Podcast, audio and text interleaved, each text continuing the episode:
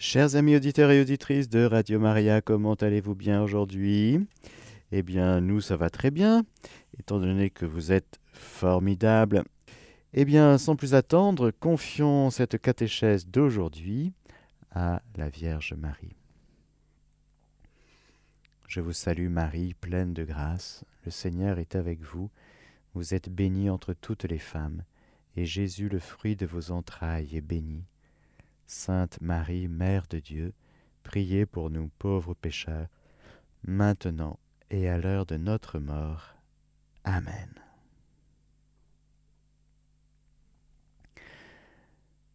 L'Esprit aussitôt pousse Jésus au désert, et il était dans le désert durant quarante jours, tenté par Satan, et il était avec les bêtes sauvages, et les anges le servaient. C'est fou ça. Et quand on regarde le passage des tentations dans Saint Matthieu, dans Saint Luc, on apprend beaucoup, beaucoup, beaucoup de choses.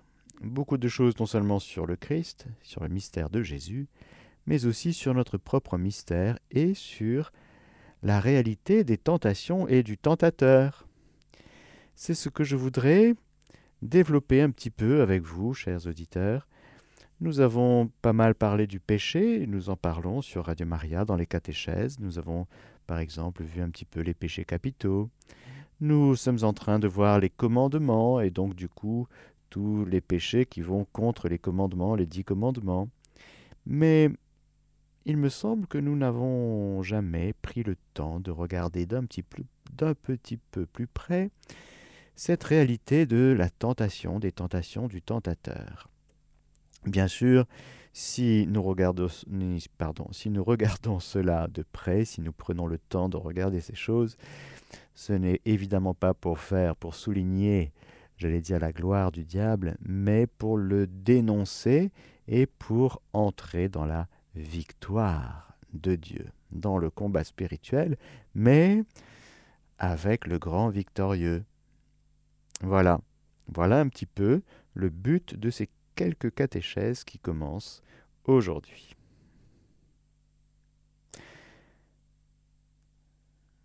De, pour commencer, de quel homme nous parlons?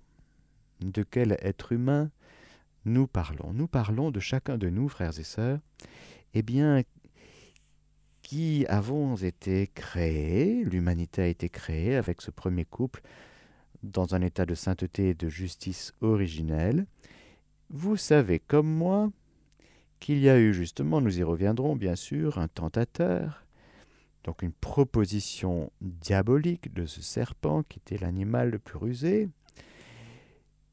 Il y a eu non seulement la tentation, mais il y a eu la faute, le péché.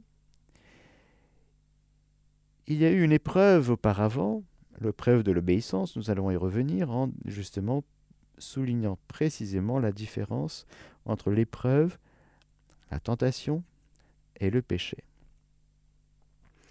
Et voilà donc que, suite au péché, nous avons perdu cet état de justice et de sainteté originelle.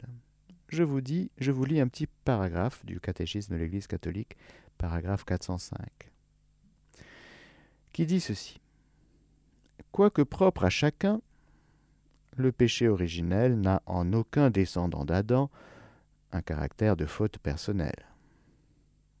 C'est la privation de la sainteté et de la justice originelle. Mais la nature humaine n'est pas totalement corrompue.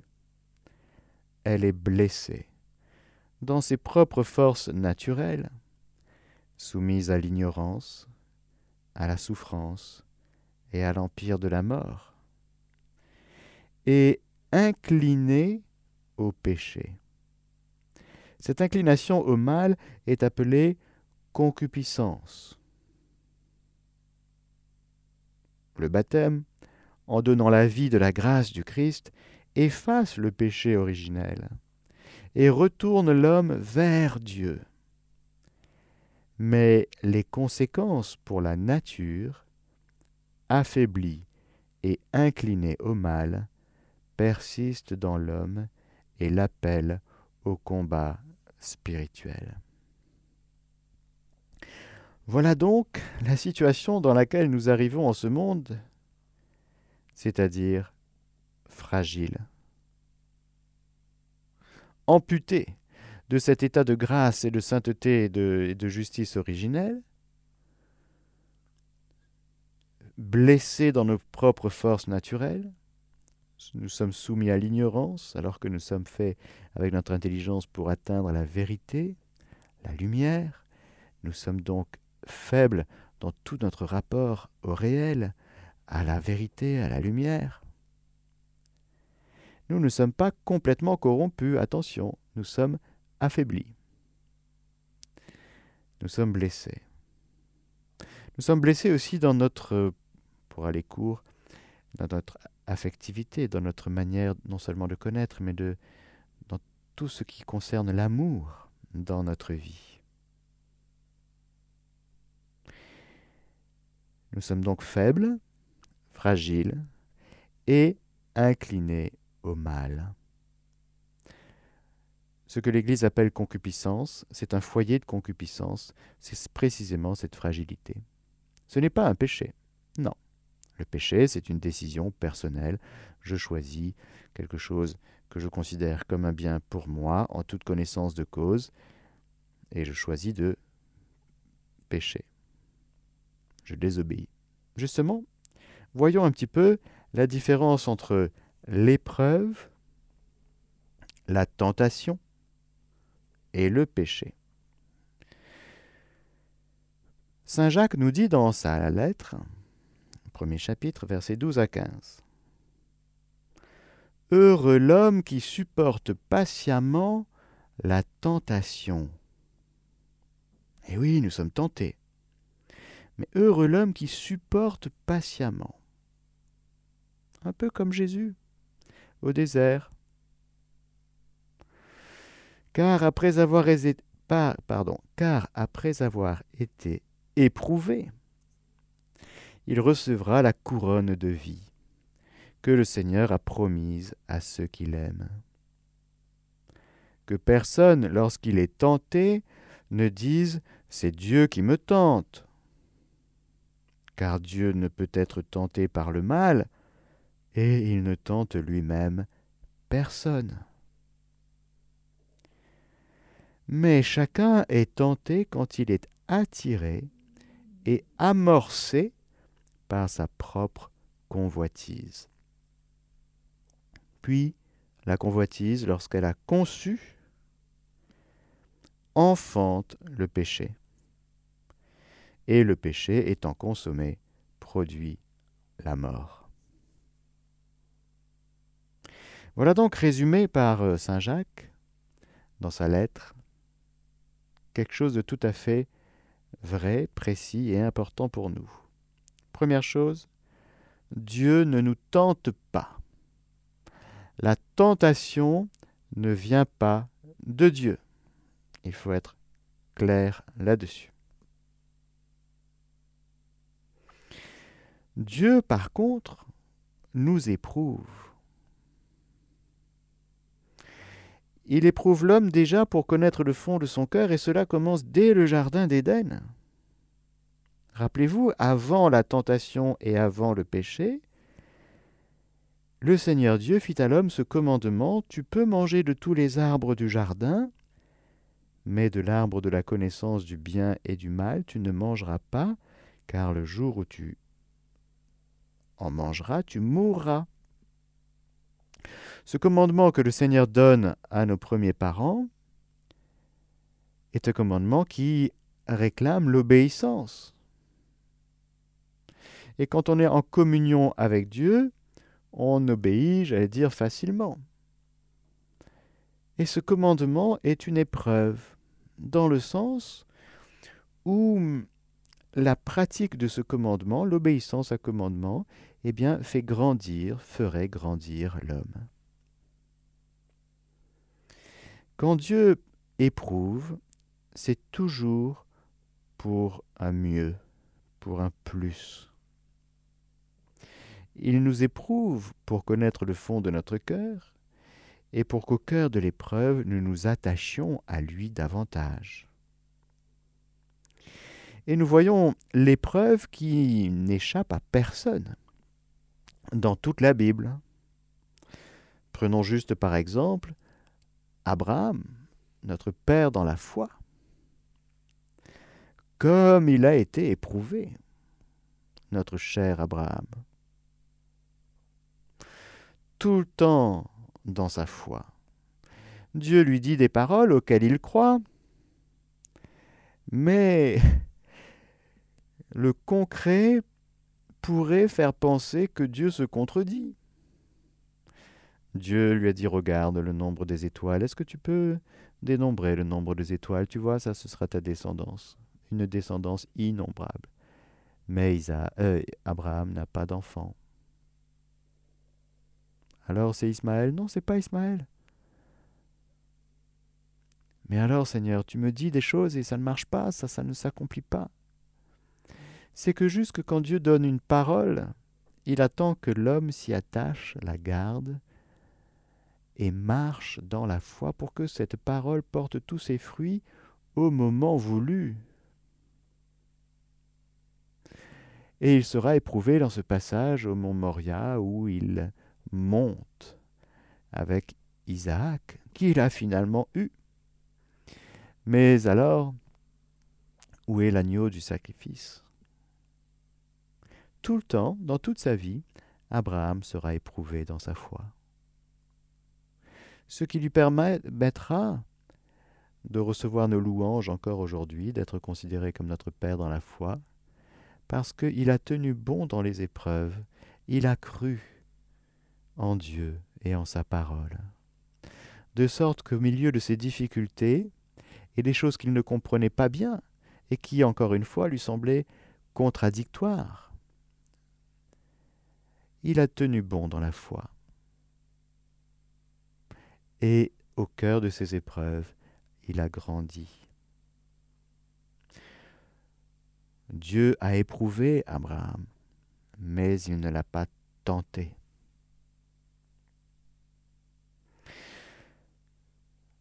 On pourrait prendre tous les pères, Abraham, Isaac, Jacob, ils ont tous été très éprouvés par le Seigneur, chacun dans des domaines un peu différents. Abraham, vraiment, c'est dans la foi. Isaac, c'est dans l'espérance. Jacob, c'est dans l'amour. Ah oui, bah lui, il aime Rachel. Sauf que, avant d'avoir Rachel, il a fallu qu'il attende un peu.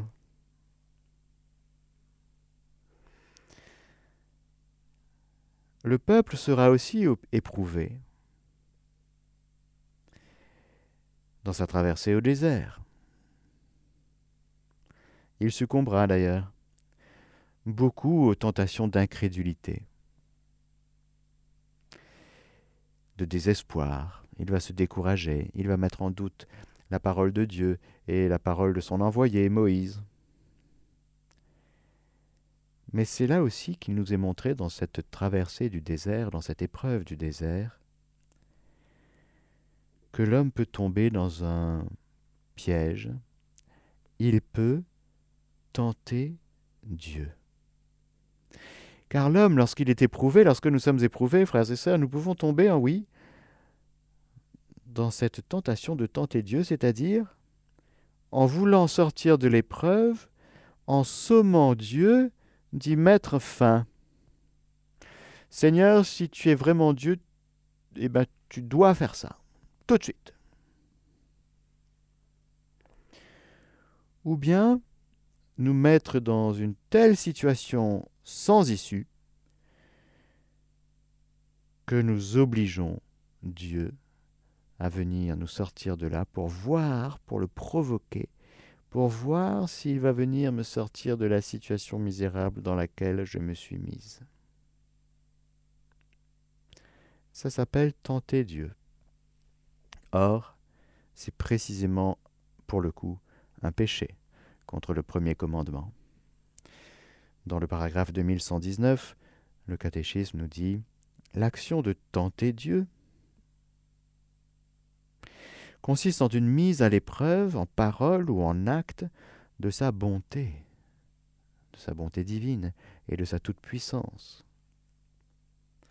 C'est ainsi que Satan voulait obtenir de Jésus qu'il se jette du temple et force Dieu par ce geste à agir.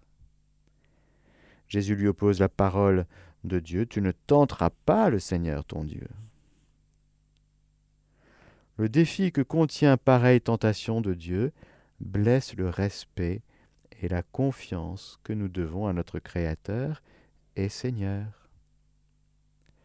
Il inclut toujours un doute concernant son amour, sa providence et sa puissance. C'est facile à comprendre, frères et sœurs, car nous tous, peut-être comme enfants, nous avons vécu cela, nous avons provoqué nos parents en leur disant, ben, si vous nous aimez, si vous m'aimez, prouvez-le.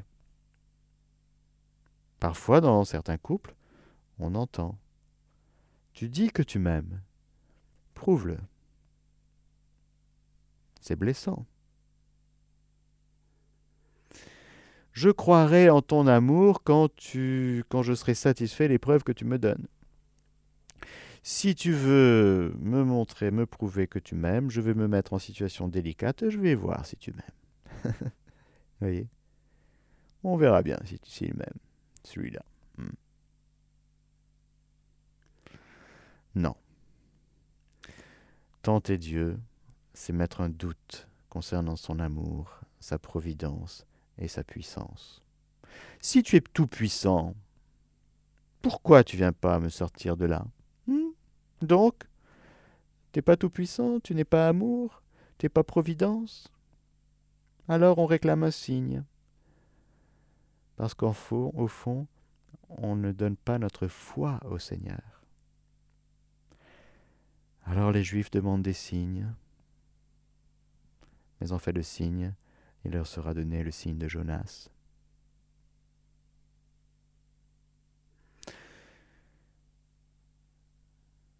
Les épreuves. Les épreuves continuent sur le peuple de Dieu. Le peuple élu, le peuple hébreu, ne sera pas du tout épargné. Même après son arrivée en terre promise, il y aura des exils, le temple sera détruit. Ce sont des drames, ce sont des vraies épreuves qui éprouve le peuple élu dans son amour et son espérance messianique. Mais même les justes, par exemple Job, très éprouvé. On voit donc dans la Bible tout le temps, même les justes, eh bien, le peuple de Dieu, les membres du peuple de Dieu qui sont éprouvés par le Seigneur. Jésus dira par exemple dans l'Évangile selon Saint Jean, chapitre 15, en parlant de la vigne véritable, C'est la gloire de mon Père que vous portiez beaucoup de fruits et que vous deveniez mes disciples. Mais il taille la vigne. Même ceux qui portent du fruit, il les taille. Pourquoi? Pour qu'ils portent encore plus de fruits. Le sens de l'épreuve, permise par Dieu, Dieu nous éprouve, pour qu'au cœur de nos épreuves, nous puissions, encore une fois, porter davantage de fruits, grandir dans la foi, l'espérance, la charité. Mais attention, l'épreuve, qui est nécessaire à la croissance de l'homme intérieur, Saint Paul nous dit que c'est en vue d'une vertu éprouvée, comme je suis en train de dire, par exemple, dans Romains 5, il dit ceci, Saint Paul, Ayant donc reçu notre justification de la foi, nous sommes en paix avec Dieu par notre Seigneur Jésus-Christ, lui qui nous a donné d'avoir accès par la foi à cette grâce en laquelle nous sommes établis, et nous nous glorifions dans l'espérance de la gloire de Dieu. Que dis-je? Nous nous glorifions encore des tribulations. Ah bon?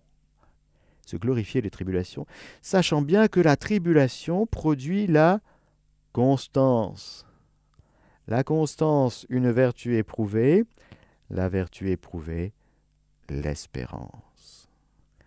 Et l'espérance ne déçoit point parce que l'amour de Dieu a été répandu dans nos cœurs par le Saint-Esprit qui nous fut donné.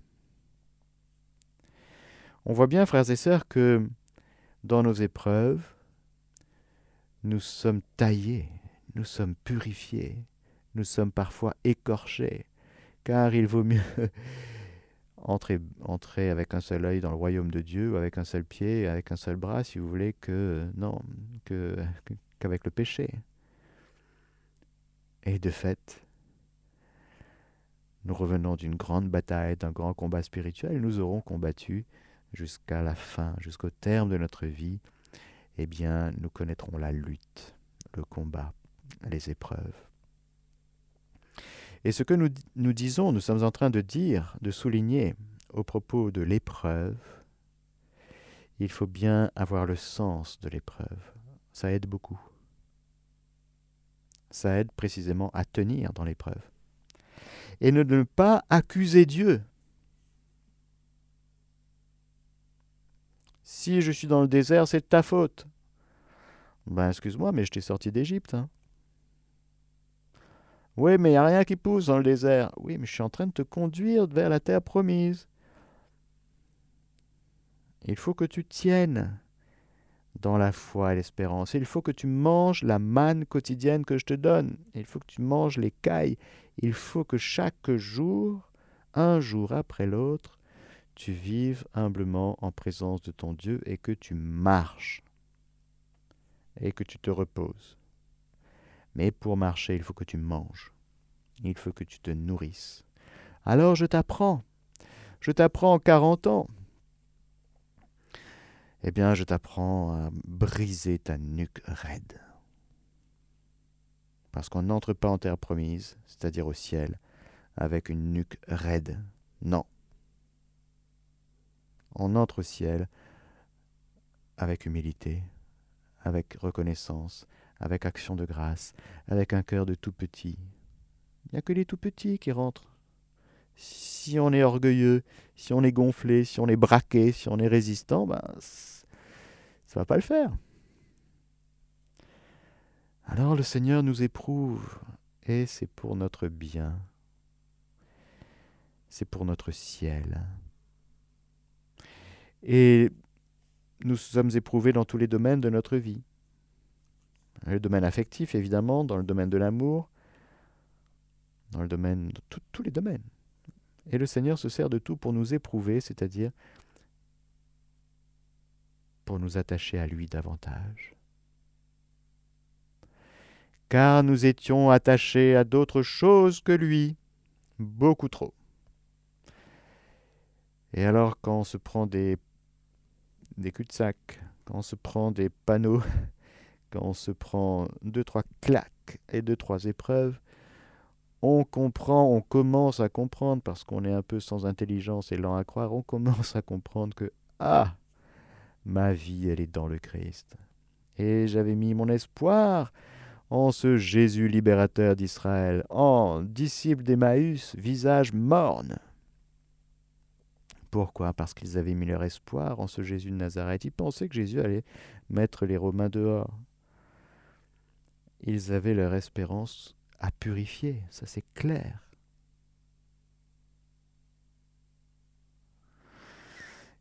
Il y en avait même qui avaient cru que c'était lui le Messie. Mais ils avaient tellement d'idées sur le Messie que Jésus crucifié, Messie crucifié, scandale pour les Juifs, folie pour les païens. Alors ils avaient tous le visage morne, sombre, triste. Pourquoi? Parce qu'ils avaient besoin d'être purifiés dans leur foi, dans leur espérance, même dans leur attachement à Jésus. Et oui, ils avaient besoin encore de grandir. Voilà donc, chers amis auditeurs, l'importance de discerner de discerner entre l'épreuve et la tentation. La tentation qui, si nous y succombons, conduit au péché et à la mort, comme on l'a vu dans euh, la lettre de Saint Jacques que je vous ai lue. La tentation ne vient pas de Dieu, mais Dieu nous éprouve. La tentation vient du tentateur. Nous y reviendrons, bien sûr, nous allons détailler cela.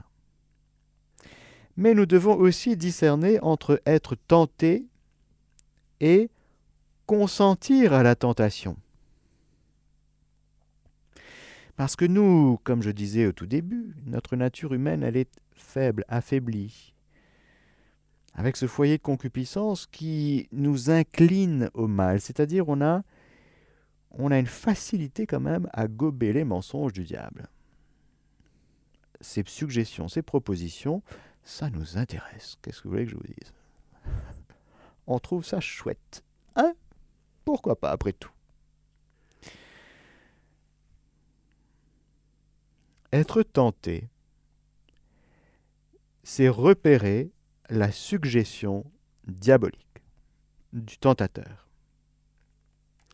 C'est ce que Jésus fait au monde des tentations. Il repère le diable. Il est tenté dans ce sens, il est agressé, attaqué. Mais évidemment, en Jésus, il n'y a aucun consentement à la tentation. Ça ne l'intéresse même pas. Car même s'il partage la même nature humaine que nous, Jésus, dans sa nature humaine, eh bien sa nature humaine, elle est sainte et immaculée. Jésus est saint. Et Jésus est impeccable et ne peut pas pécher.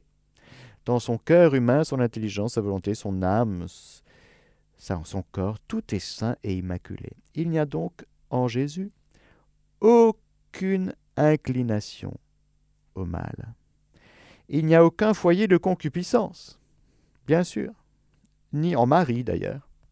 Jésus et Marie, eh bien je vais vous dire, ils sont attaqués, agressés par le diable. Apocalypse 12, enfin tout le livre de l'Apocalypse par exemple. Nous y reviendrons. Mais il n'y a en eux aucune place pour ne serait-ce qu'un millième de millimètre de consentement à la tentation. Ça ne les intéresse pas du tout. Ils sont focalisés ailleurs. Marie Immaculée, Conception, Jardin clos, Fontaine scellée, Tour d'ivoire, Tour d'ivoire. Elle est imprenable, imprenable encore une fois, les tentations arrivent parce que le tentateur tente sa chance. Alors il arrive avec ses gros sabots et il se dit ben, Je vais l'avoir celui-là. Je vais l'avoir celle-là. Comme il a fait avec Ève. Sauf qu'avec Jésus et Ève et Marie, ça ne prend pas. Ça ne prend pas. Aucune prise. Il nous faut donc en nous, frères et sœurs, discerner, c'est-à-dire distinguer, prendre la différence entre être tenté, c'est-à-dire repérer que ça c'est une tentation, et consentir à la tentation. Parce que quand la tentation arrive, nous pouvons dire non, figurez-vous. Nous pouvons être focalisés par Dieu, par sa volonté, son amour, sa bonté, son sourire.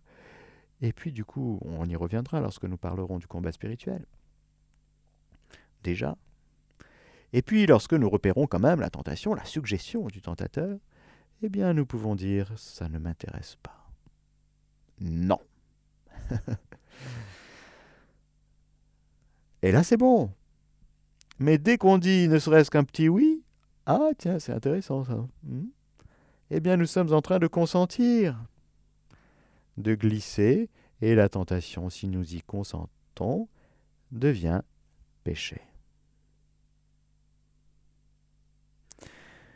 Enfin, rappelons que le discernement démasque le mensonge de la tentation.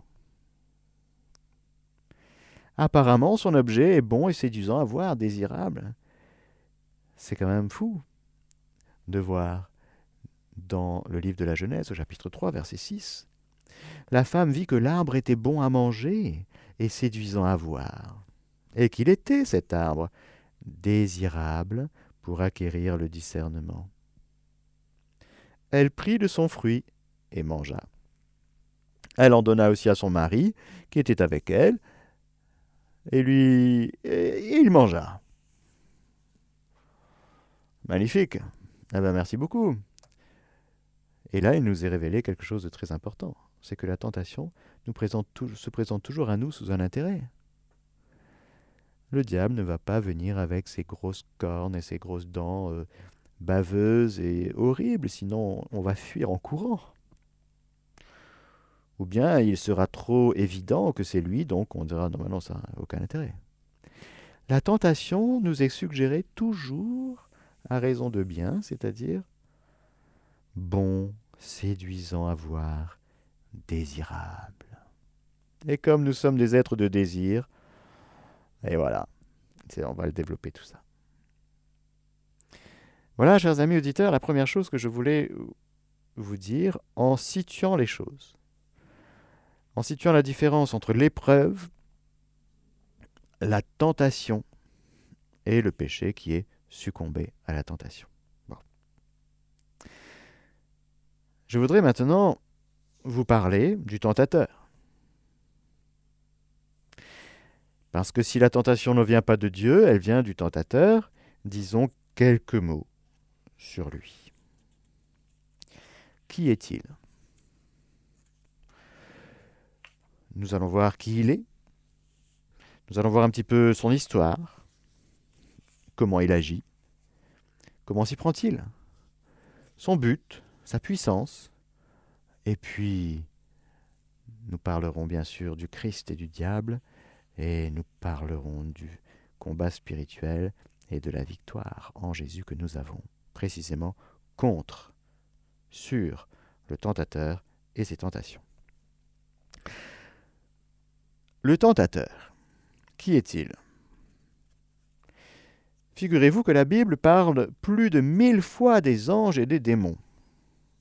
Et dans le seul Nouveau Testament, on a relevé 568 références au diable. Il est partout. C'est d'ailleurs l'Apocalypse qui en parle le plus. Je vous lis un petit passage de l'Apocalypse 12, très connu, La femme et le dragon. Il y eut une bataille dans le ciel. Michel et ses anges combattirent le dragon. Et le dragon riposta avec ses anges. Mais ils eurent le dessous et furent chassés du ciel. On le jeta donc, l'énorme dragon, l'antique serpent, le diable ou le Satan, comme on l'appelle, le séducteur du monde entier, on le jeta sur la terre. Et ses anges furent jetés avec lui.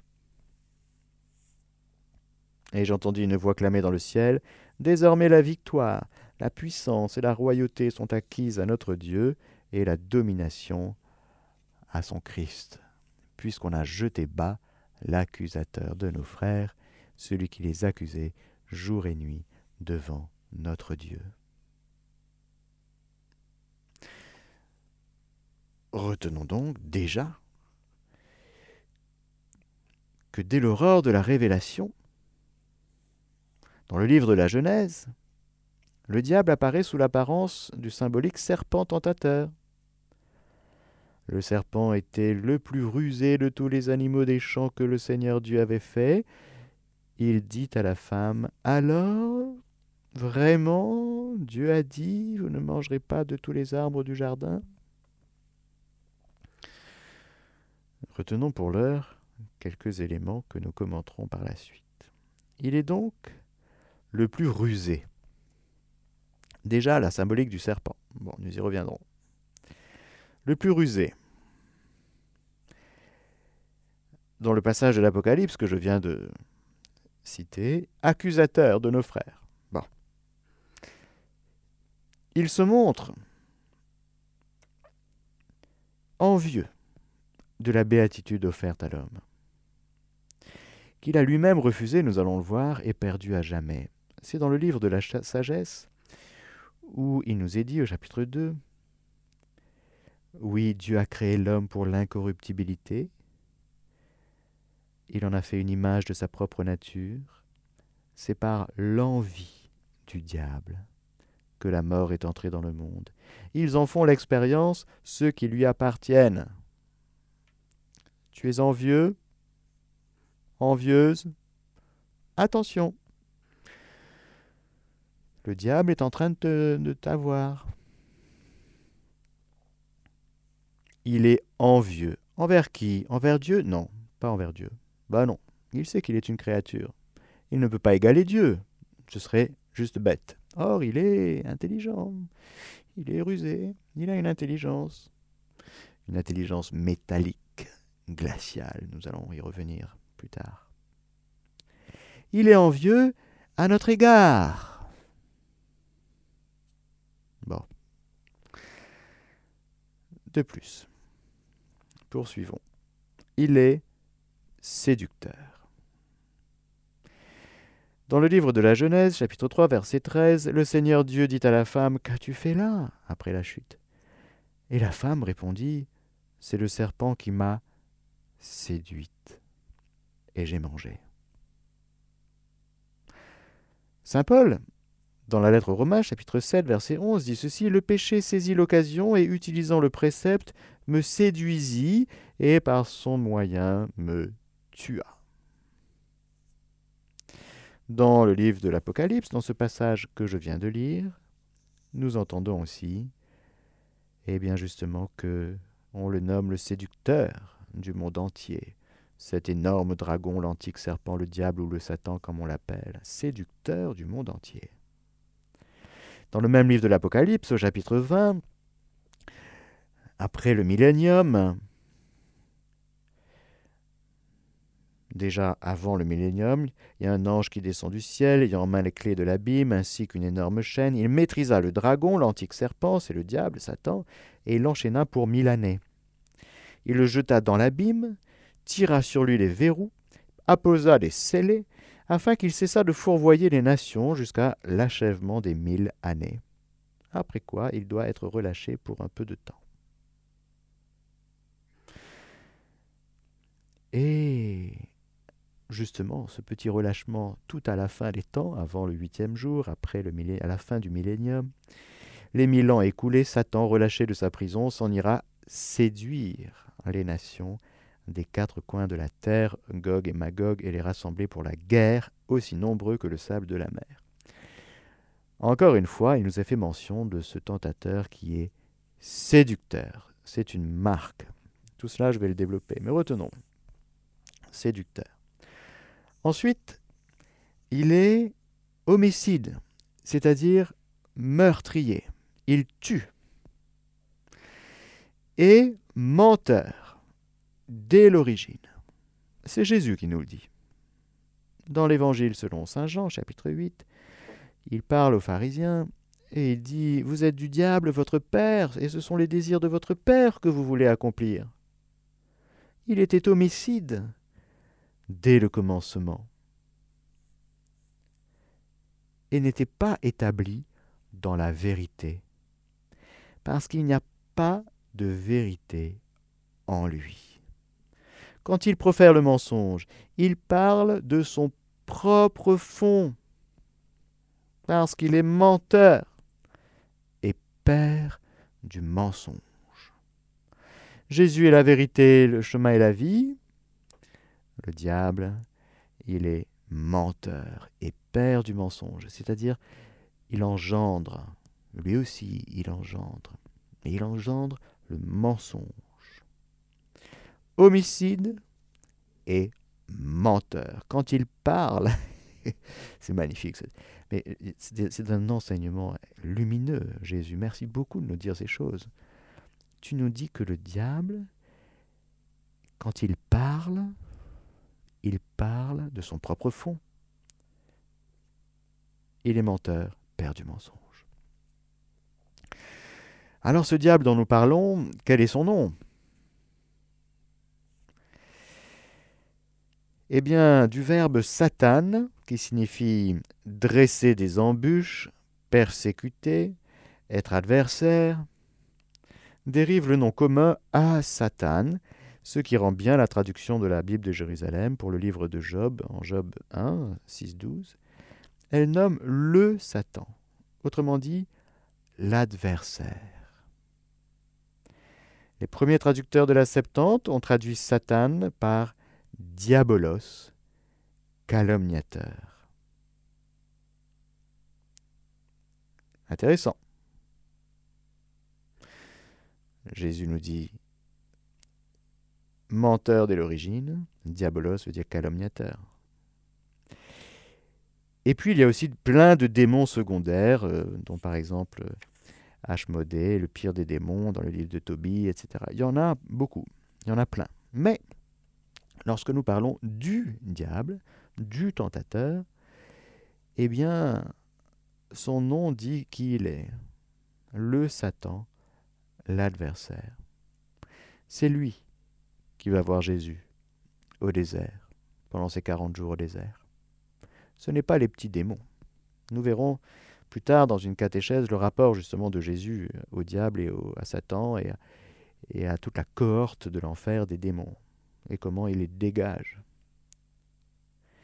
Mais voilà pour aujourd'hui, chers amis auditeurs, catéchèse introductive sur le tentateur, la tentation, le péché, l'épreuve. Et retenons que celui dont nous parlons, qui est l'adversaire, calomniateur, eh bien, il est accusateur de nos frères. Il nous accuse en permanence. Pourquoi? Il est envieux. Il nous envie. C'est curieux ça. On va le développer dans la prochaine catéchèse, dans la lumière de ce que disent les pères de l'Église. Est-ce que c'est la jalousie ou est-ce que c'est l'orgueil, le péché de l'ange? Parce qu'on verra que toute la cohorte de l'enfer, des démoniaques, des anges déchus, ils ont été créés bons. Et qu'ils ont péché. Au point de départ, tout ce que Dieu crée est bon, toujours. Et donc ils ont une nature, un être bon, sauf que leur acte, à savoir le péché, va les dénaturer, va les abîmer, et de manière irrévocable. Nous le verrons la prochaine fois je vous donne la bénédiction du Seigneur.